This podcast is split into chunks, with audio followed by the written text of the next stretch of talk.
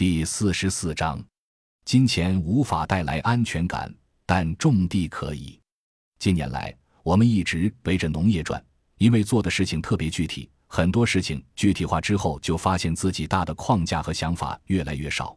其实反过来说，我们做生态农业本身也不完全是一份工作，而是一种可持续的生活方式。我个人的力量。始终不能解决这个社会中所有关于食品安全和农业污染的问题。我们能做的工作，无非是让外界或者社会能够看到，每个个体都有改变的可能。这些事情能否做到，取决于还有多少个个体愿意参与。人如果离开了土地，就失去了直接养活自己的能力，无论劳力或脑力，都只能换成现金。城市里什么都得用买的，很难脱离消费主义的束缚。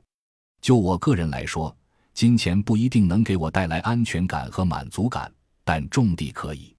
我每天一眼望去就是菜地，那是我中午要吃的菜；那边的稻田是我的米饭。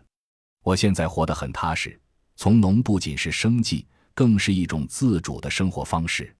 口述：唐义国，访谈：周其义，撰稿：刘良。